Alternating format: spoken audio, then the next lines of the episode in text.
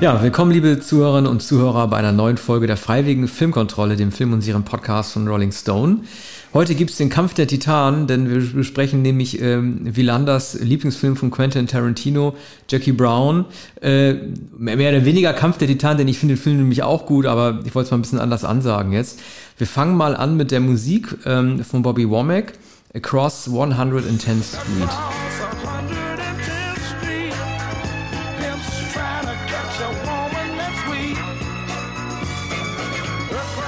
Ja, Arne, äh, dieser Film mit dem Vorspann, ne? ich habe so eine so, so ein Triumvirat oder so eine Trilogie der für mich besten Filmvorspänne aller Zeiten.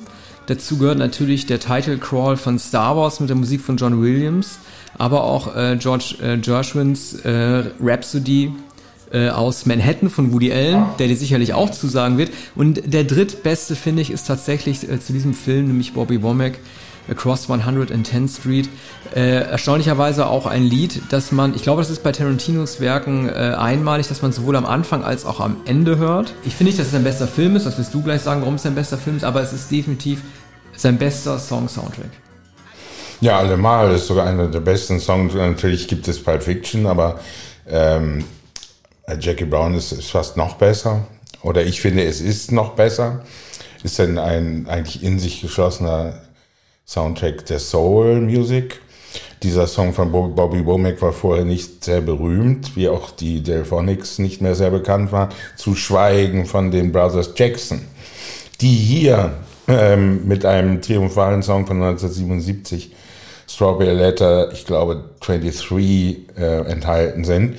Und ähm, wie ich beim Wiedersehen des Films merkte, jetzt da ich äh, Winterbergs Rausch gesehen habe, ist genau dieser Song, Strawberry Letter, in der Rausch in der Szene, da die Männer sich betrinken, während sie ganz laut ähm, eine, eine Schallplatte hören. Das ist genau der Song von, äh, von äh, den Brothers Jackson. Und, ähm, und diese Szene dauert bei Winterberg ungefähr fünf Minuten. Es ist also mindestens also eine Hommage an, an Jackie Brown und an Quentin Tarantino, aber auch an die Brothers Jackson natürlich, die in den 70er Jahren verhältnismäßig ähm, erfolgreich waren in den USA und die man aber seit Anfang der 80er Jahre nicht mehr gehört hatte. Also es ist auch eine große Leistung Tarantinos, dass er sie und die Delphonics und Bobby Womack und einige andere ähm, wieder bekannt gemacht hat mit diesem Soundtrack.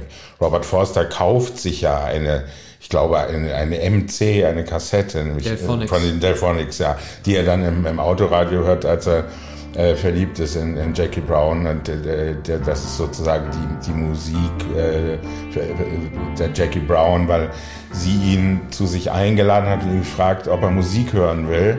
Sprechen sie über ihre Plattensammlung. Sie sagt, ich habe so viele Platten. Er, er fragt, äh, haben Sie denn die CD-Revolution nicht mitgemacht? Sagt, naja, neues Zeug kaufe ich gar nicht so viel. Aber sie hat natürlich die Delphonics und, und ganz viel Soul Music.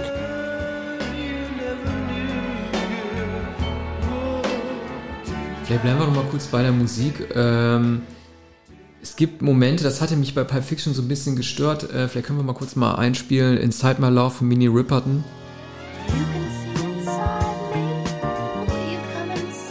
Äh, das Lied wird für mich verschenkt. Äh, das wird immer so nebenbei in so einer Bar eingespielt. Das sind dann natürlich die Momente, bei denen man bei Tarantino sagen kann, er will nicht so offenkundig mit Musik erzählen, als er das in anderen ähm, Momenten macht. Also dass Jackie äh, in den Knast muss, nachdem Michael Keaton sie verknastet wäre, ähm, wie heißt der Song noch? Long Time Woman, glaube ich, eingespielt, was sozusagen so ein erzählerisches ja, Beistück 99 Years. Genau, 99 Years, ja. Ist ja, genau. ja, ja, und das ist bei, also und, Inside My Love ist ein bisschen verschenkt, finde ich. Das hat man bei Pulp Fiction, bei Let's Stay Together von Al Green auch. Das ist eigentlich neben Miserlou und äh, Jungle Boogie wahrscheinlich der drittwichtigste Song des Pulp Fiction Soundtracks, der aber bei Pulp Fiction nur in dieser Bar, auch wieder hier in der Bar gebracht wird, in der sich ähm, Samuel L. Jackson, äh, nicht Samuel L. Jackson, sondern Bruce Willis und John Travolta zum ersten Mal im Konflikt gegenüberstehen. Und und da sich so ein bisschen anmachen. Der wird im Hintergrund der Song so ein bisschen mit eingespielt, auch als Marcellus Wallace noch halt diese Regel erklärt, ähm, warum äh, Butch sich äh, K.O. schlagen lassen soll. oder zumindest zu tun, das, das passt nicht so ganz zu dem Song Let's Stay Together. Äh, da finde ich das ein bisschen überfrachtet, überhaupt auf diesen Song zurückgreifen zu müssen. Aber dann gibt es Momente wie der, der mich musikalisch am meisten geflasht hat bei Jackie. Das ist nämlich der natürlich als Natural High vom Bloodstone eingespielt wird. Können wir vielleicht auch kurz mal machen.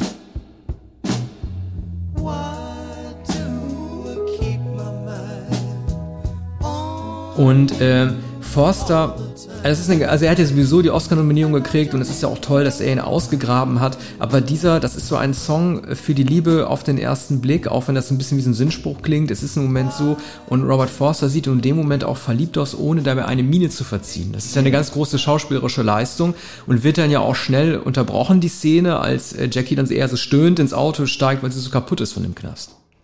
Also äh, das ist die Szene, da er sie zu Hause besucht oder da Nein. sie sich in einer Bar treffen? Nein, er holt sie, er holt sie aus dem Knast ab. Er ist ja der, ja. der Dekorationsmensch, ja. steht draußen, sie kommt aus dem Knast raus, ja. läuft im Halbdunkel äh, auf ihn zu ja. und dann wird halt äh, Natural High eingespielt und man sieht ihm einfach an diesem Blick an, obwohl er überhaupt kein Minenspiel hat, dass es komplett um ihn geschehen ist. Naja, weil die, die Musik, äh, also die geht in, durch das Dunkel wie eine Erscheinung und ja. sie wird für ihn langsam sichtbar, indem sie geht mit gesenktem Kopf sogar, weil sie ähm, gar nicht damit rechnet, dass jemand auf sie wartet und er sieht sie, sieht sie gehen, auf sich zukommen und ähm, schon an der Silhouette und der Art, wie, wie sie geht, ähm, merkt er, dass diese Frau sein Leben verändern wird.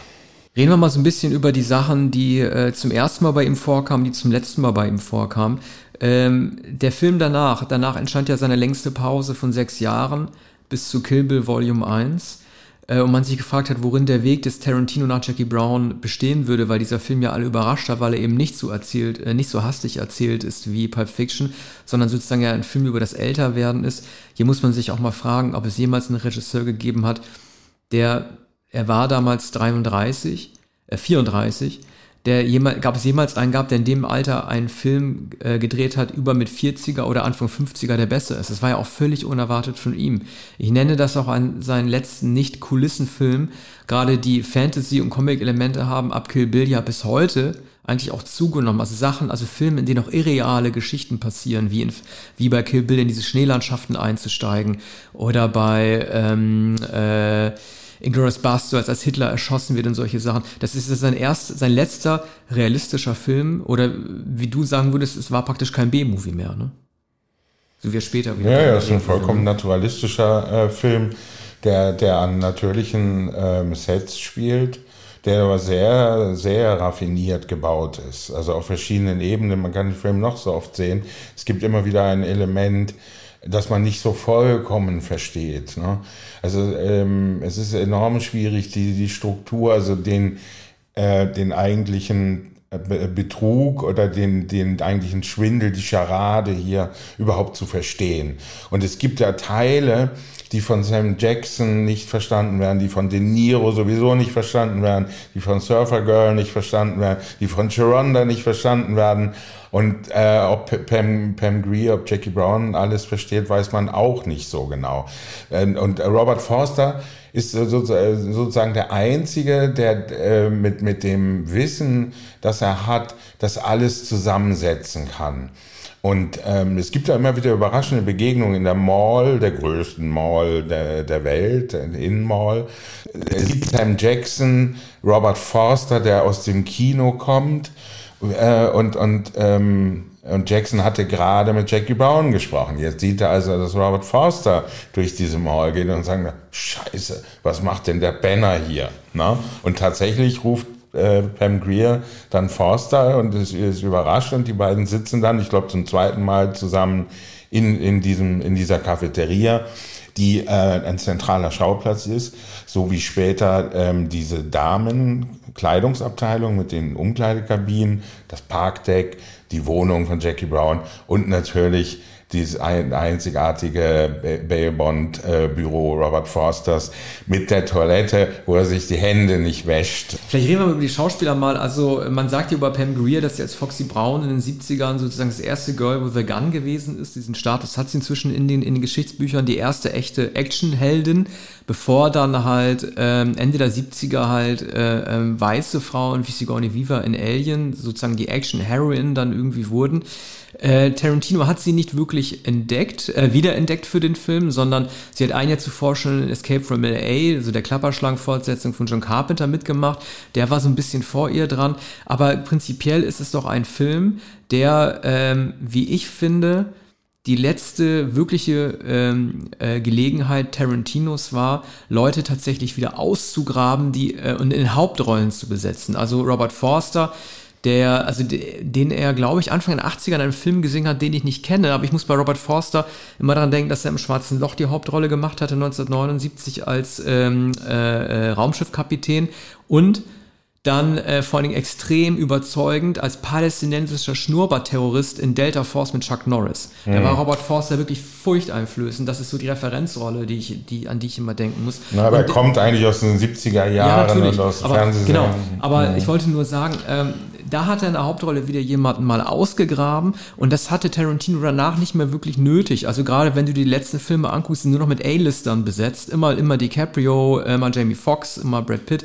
Mir fehlt das so ein bisschen, dass er die Risiken, so wie er es auch mit Travolta auch getan hat, der wirklich völlig weg vom Fenster war, as cold as they could get. Und selbst den hat er wieder ausgegraben. Und das war sozusagen Jackie Brown die letzte Gelegenheit, alte, frische Gesichter zu nehmen. Und da, und da werden wir uns, glaube ich, nicht einig drüber sein, äh, Arne, äh, Deshalb gefällt mir auch das Casting De Niros nicht. Ich hatte bei De Niro den Eindruck, den hat er genommen, weil er ihn haben konnte. Ich will gar nicht sagen, dass De Niro die Rolle schlecht gemacht hat, aber sie war nicht herausfordernd genug für ihn. Ja, aber dass er eine so dumpfe Figur, eine praktisch gesichtsgelähmte ähm, äh, Gestalt spielt, einen ganz dumpfen äh, Knacki, den Sam Jackson im Gefängnis kennengelernt hat und, und der sich hier also wunderbare Dialoge gar nicht liefert, sondern ausgeliefert ist erstens äh, Bridget Fonda. Ähm, gegen Surfer Girl kommt er nicht an, allerdings gibt es eine, ein, ein sexuelles Geplänkel. Und er ist dann später, äh, ich glaube auch, ähm, äh, ja, immer äh, Sam Jackson ausgeliefert, dem er nicht gewachsen ist und gegen den er nicht anreden kann. Ne? Und Jackson stellt ihn, ähm, stellt ihn ja sogar zur Rede, weil er ahnt, ja, er hat, hat äh, die beiden allein gelassen, also ähm, De Niro und Surfer Girl. Und tatsächlich kommt es genau zu dem, was er äh, geahnt hat. Und es kommt auch zu dem Versuch, die beiden Ärsche, wie, sie äh, wie, wie äh, Jackson es formuliert, gegeneinander auszuspielen, nämlich den nicht so schlauen Arsch äh, De Niros äh, gegen den äh, von Sam Jackson, der ja beschlagen ist, der, der raffiniert ist und, und ähm, nicht beschlagen, sondern verschlagen. Und ähm, von dem Bridget Fonda sagt, naja, so richtig hell ist er ja nicht. Ne? Und also so mit, mit den Schusswaffen, ja, genau, beim Lesen bewegt er die, die Lippen und äh, macht ihn also schlecht und sagt auch vor, von Schusswaffen hat er ungefähr so viel Ahnung wie ich. Das ist nur das Zeug, das er nachplappert, das er irgendwo gelesen. Eigentlich kennt er sich mit Waffen gar nicht aus. Also das ist wunderbar. Aber zurück zu De Niro, ähm, denn er hat keine große Rolle, er hat aber eine spektakuläre Rolle, denn er schießt ja auf dem Parkplatz in, in, in, in Wut äh, mit, mit, zwei Schüssen äh, Bridget Fonda, muss es später beiläufig in dem VW-Bus Samuel Jackson gestehen und Samuel Jackson erschießt ihn. Ne? Also das ist, äh, das war vor allem 1997 eine ganz ungewöhnliche Rolle für äh, De Niro, weil sie den Film überhaupt nicht äh, trägt. Das ist eine, eine richtige Nebenrolle. Und der Schnauzbart ist spektakulär, der ist ja. toll. Ähm, da empfiehlt es sich auch, aber wer den Film öfter gesehen hat, weiß es sowieso, den Film unbedingt im Original zu sehen, denn da gibt es einen wichtigen Hinweis in dem während des Konflikts im Auto. De Niro sagt im Original, I shot her. Ja. Und das kann natürlich beides bedeuten. Ja. Deswegen fragt ja Samuel Jackson auch nach. Deswegen fragt ja, was meinst du denn mit I ja, shot her? Ja. Ne? Und das würde natürlich im Deutschen Erschießen so, ist genau, etwas anderes. Schießen oder erschießen. Im Englischen ist ein großer Unterschied, ob man tot ist oder weiterleben kann. Und Das haben die in der deutschen Synchro versucht so zu lösen, indem, indem De Niro das halt einfach murmelt und nuschelt. Ja, ich hab sie erschossen. Ne? Und äh, dann wird das sozusagen hm. auf ein akustisches Missverständnis hin, hin, hingedeutet und nicht die Doppeldeutung. Naja, und, und Jackson in der Synchronfassung, die ich ähm, jetzt wieder gesehen habe, ähm, äh, fragt, äh, fragt Jackson äh, noch einmal explizit, ist sie tot? Genau.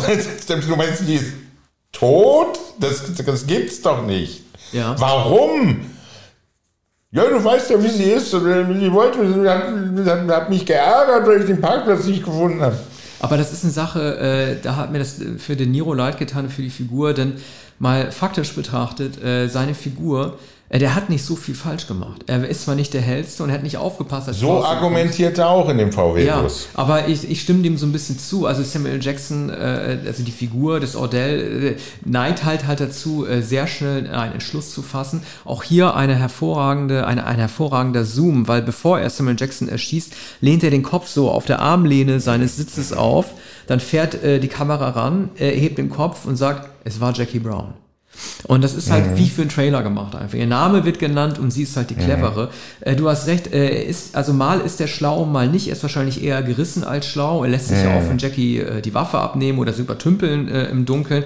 Aber er macht auch ein paar Sachen, die mich wirklich begeistert haben. Ich finde ihn eigentlich auch besser als den Jules in, ähm, oder Julius, ich weiß es gerade nicht, in Julius. Pulp, Jules in Pulp Fiction. Ich finde, dass er besser aussieht. Ich finde den Klamottenstil mit den Blouson-Jacken sehr gut und diesem äh, orientalischen Bärtchen unten. Ne? Das ist irgendwie eine gute, die Kombi, die gefällt mir an ihm. Vielleicht ist er sogar der letzte Mann, der in Blousons auch äh, äh, gut aussieht. das kann man ja auch mal sagen. Und er macht ja diesen mit, ähm, er macht diesen extrem guten Auftritt mit, ähm, mit äh, dem Plan mit äh, Chris Tucker. Ne?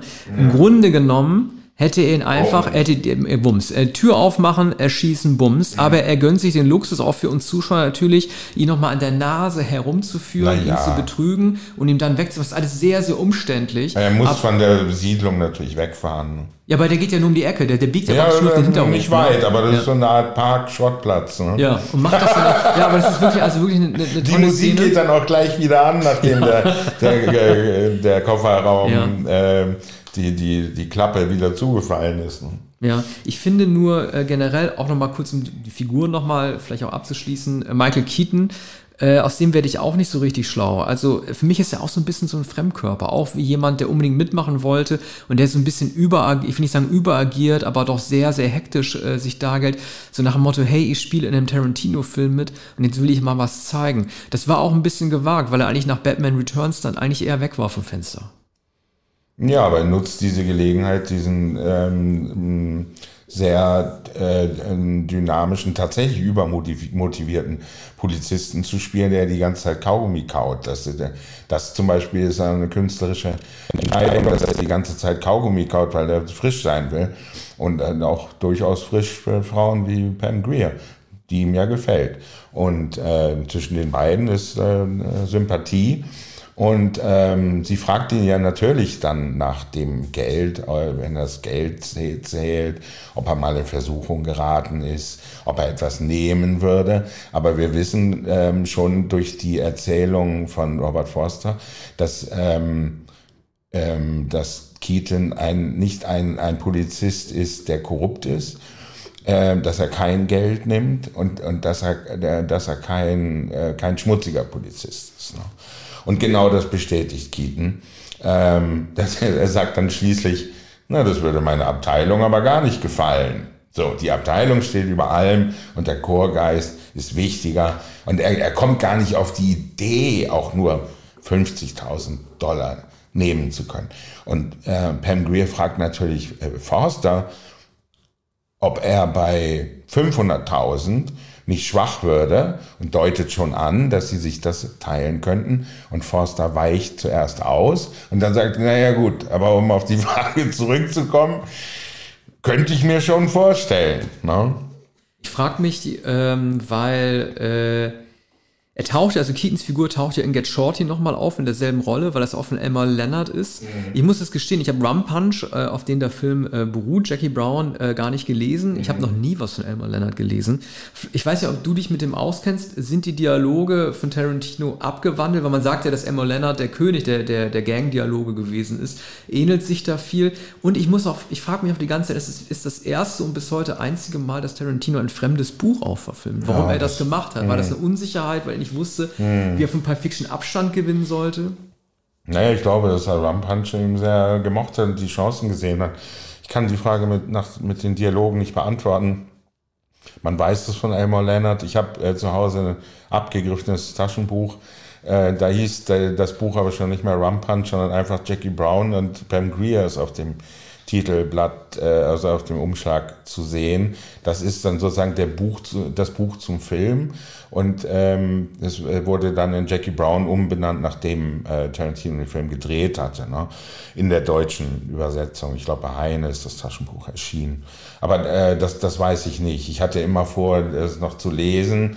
Ähm, nun habe ich aber, da ich erst gestern den Film nochmal gesehen habe, konnte ich ähm, das Buch nicht lesen, habe aber gesehen, dass es also bei mir schon ähm, an prominenter Stelle im Regal steht, weil ich weil ich ähm, noch immer vorhabe zu lesen. Ich frage mich mal, wenn man so Momente sieht wie mit den Maschinengewehr-Girls, die sozusagen alle ihre AK-47 hochhalten, halten. Ich musste so ein bisschen an Once Upon a Time in Hollywood denken, äh, wo ja auch immer so in fiktiven, äh, also auf fiktive Serien und Filme noch hingewiesen wird, wie viele dieser Schnipsel oder wie viele dieser Ideen doch auch auf Ideen basieren, die Tarantino gerne gedreht hätte, aber einfach nicht die Zeit hat. Ne? Also so ein Maschinengewehrfilm mit Frauen in Bikinis, die rumschießen, ob das sozusagen eine fiktive, also eine Idee ist, eine, äh, eines Formats, das in Serie hätte gehen können oder wie viel Zeit er wohl benötigt, um sich sowas auszudenken, ne? mhm. ne? Denn es taucht ja immer nur kurz auf, bei Hollywood ja auch. Ne? Ja, Chicks with Guns, also ja. das wirkt so, als, als äh, könnte es auf Video tatsächlich so ein Material geben oder bei so einem Verkaufskanal.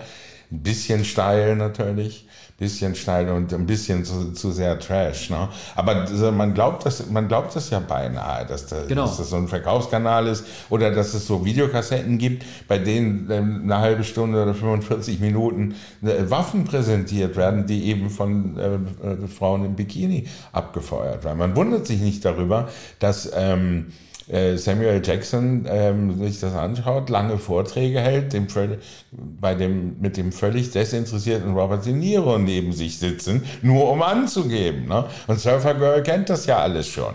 Die, die, die lümmelt sich auf dem Sofa, dann klingelt das Telefon, er sagt, ja, willst du nicht rangehen? Ist sowieso für dich. Und dann gibt er ihr einen bedrohlichen Blick, dann geht sie hin, nimmt den Hörer ab und legt, legt ihn sofort zur Seite und sagt, ist für dich. Und dann muss er doch, es ist natürlich auch für ihn. Ne? Und äh, so verbringen sie die Nachmittage und, und, und sie raucht Pott. Und er trinkt, glaube ich, immer Wodka mit Orangensaft, das Screwdriver. Ne? Also auch in der Bar und, und, und, äh, bei Jackie Brown in der Wohnung fragt er auch sofort, ob, äh, ob Wodka im Kühlschrank ist und, und ob äh, auch Orangensaft da ist. Ja, warum eigentlich, das ist eine Sache, die mir erst jetzt aufgefallen ist beim Film, ähm, Jackie lügt ja auch ne, und sagt, Ray, er hat eine Kanone, damit äh, Keaton reinkommt und ihn so, und Ordell sofort erschießt. Ja. Warum, ähm, warum lügt sie? Also warum, warum, klar, er hat eine Knarre, aber er hat die nicht gezogen. Ja. Warum will sie, dass er auf jeden Fall stirbt, anstatt dass er festgenommen wird? Das ist die einzige Lösung. Sie würde ja, die würde ja niemals, ähm, würde ihm niemals entkommen. Okay. Nicht, ja, nicht dauerhaft. Und, und auch Forster würde ihm nicht entkommen. Forster hätte den Ärger. Sie verlässt ja das Land ähm, ich glaube, zu dem Zeitpunkt weiß sie noch nicht, dass Forster nicht mitkommt, aber, aber sie ahnt es wahrscheinlich. Forster kommt ja tatsächlich nicht mit. Der hätte dann natürlich immer den Ärger mit, äh, mit Jackson. Ne? Also der, der, hätte ihn dann selbst erschießen müssen. Ja. ja und so macht, macht es Keaton und es macht ihm nichts aus. Oder er merkt es ja gar nicht. Ja. Äh, kommen wir mal zu meiner äh, liebsten Szene aus einem Tarantino-Film überhaupt. Es ist nicht mein liebster Film von ihm, aber es ist, finde ich, die schönste Szene, nämlich die, als äh, De Niro ich will nicht sagen, dass er sein Glück entgleiten sieht, weil er sagt, also sie sagt jetzt ihm, ich schicke dir eine Postkarte, ne? was ja auch viel ja. dramatischer ist in dem Jahr 1997, wo das Internet, wo man sie nicht auf Facebook connecten kann mit den beiden oder sonst wie, sondern wo man sich wirklich für, für immer verabschiedet. Sie sagt, ich schicke dir eine Postkarte mhm. und De Niro nimmt den Hörer dann nochmal runter und dann gibt es diese, diese wunderschöne Einstellung, als der Song, also One, Across 110th Street schon eingespielt wird, äh, Forster sich umdreht und aus dem Bild ins Verschwommene weggeht mhm. und sich dann die Hände und dann sein Gesicht in den Händen vergräbt, mhm. als das Lied anfängt. Äh, ich habe es im Kino gesehen und konnte das gar nicht fassen, wie gut das war. Also mhm. äh, diese Idee, es so zu filmen, das Verschwommene da zu etablieren, die ähm, damit auch die Konfusion, die in äh, Forster halt herrscht, zu zeigen und ihn vielleicht auch als Menschen darzustellen, der weiß, dass er vielleicht gerade den äh, größten Fehler überhaupt gemacht hat. Ja, das, das, das glaube ich nicht. Das hat er sich, hat er sich schon überlegt. Ähm, so, man, kann, man kann das nicht ergründen. Ne? Man, man hofft es für die beiden und, und, und ähm, Jackie Brown ist ja dazu bereit. Man weiß nicht genau, warum er das tut, aber er ist doch eher doch sehr entschieden. Ne? Und danach kommt das allerletzte Bild, ähm, nämlich äh, Jackie Brown, die frontal im, im Auto, wenn, wenn sie anfängt zu singen und die Lippen bewegt. Das finde ich das allerschönste Schlussbild. Es ist allerdings einem anderen Schlussbild entlehnt, nämlich ähm, Jean-Pierre Melville, Une Flick, Alain Delon am Steuer. Diese, äh, das ist genau diese Einstellung. Du machst mir alles kaputt gerade. Weil Warum? ich den Film nicht kenne. Ich dachte, naja, das wäre ein Original. Ja, aber der, schau ihn dir an. Der Chef 1972, Alain Delon. Die Szene ist noch, noch viel länger. Das ist auch frontal. Delon am, am, am Steuer und es passiert nichts mehr. Er sitzt nur am Steuer. So endet der Film. Bei Melville ist es länger. Und bei, ähm, bei äh, Tarantino äh, bricht es ja dann abrupt ab. Ne? Und, und, und Fade to Black. Das wird, ähm, aber vorher sieht man noch, wie, sie, äh, wie sie zu dem Song singt. Ne? Also lautlos singt. Ich frage mich die ganze Zeit, warum äh, er danach, warum diese lange Pause ist, äh, von sechs Jahren danach halt stattfand bis zu Kill Bill und warum er beschlossen hat, dann diesen Film zu machen. Also es wäre ja auch anzunehmen gewesen, dass er im ernsteren, also es ist ja einer seiner ernsteren Filme, Jackie Brown, dass er da bleibt, anstatt, die, anstatt den comicartigen Kung-Fu-Film zu machen. Er hat, sich, er hat sich dahingehend auch nie erklärt. Ne? Er hat danach wieder den Eigenstoff entwickelt, auch sehr voluminös, deswegen auch Volume 1 und 2. Äh, für mich war das sehr überraschend, 2003. Ja, natürlich. Aber der wollte sich natürlich nicht wiederholen. Und in, in der Weise mit so einem so ähm, raffiniert gebauten ähm, Dialogfilm wollte er natürlich nicht, nicht weitermachen. Vor allem hat er mit den Dialogen ja alles erreicht in dem Film. Und ähm, in, er zelebriert dann ja in Kill Bill die Dialoge anders. Ne? Also um nochmal den, den Carradine ähm, zu nennen, während der das Sandwich schneidet und das erklärt mit dem, mit dem Superman im Unterschied zu anderen Superhelden. Ne? Also das sind richtig ausgestellte ähm, Kunststücke an Dialogen. Das ist bei Jackie Brown an keiner Stelle. Ja, da redet, redet, redet, prahlerisch redet zwar Samuel L. Jackson, aber er auch vollkommen realistisch in dem Slang, in seinem Idiom. Sharonda redet in ihrem Idiom, Bridget Fonda redet in ihrem Idiom, Robert Forster, ne?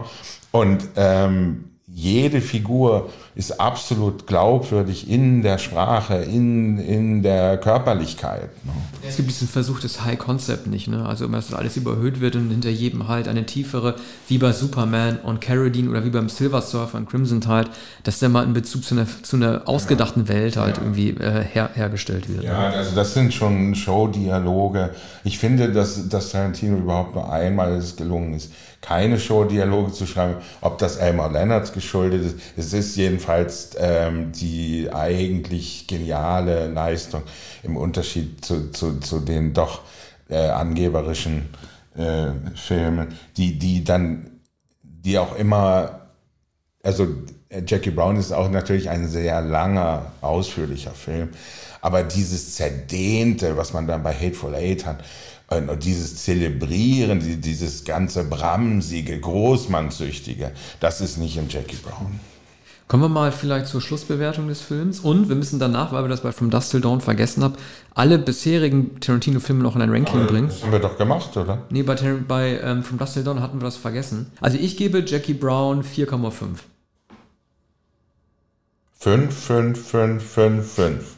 Gut, also 25. Äh, jetzt ranken wir nochmal alle von schlecht bis gut. Ja. Äh, du kannst dich auch an meinen orientieren, falls du die gerade nicht parat hast. Ungefähr. Ja, der ungefähr. schlechteste ist Natural Born Killers. Ja, zwei. Drehbuch, genau. Anderthalb, also, anderthalb. Ja.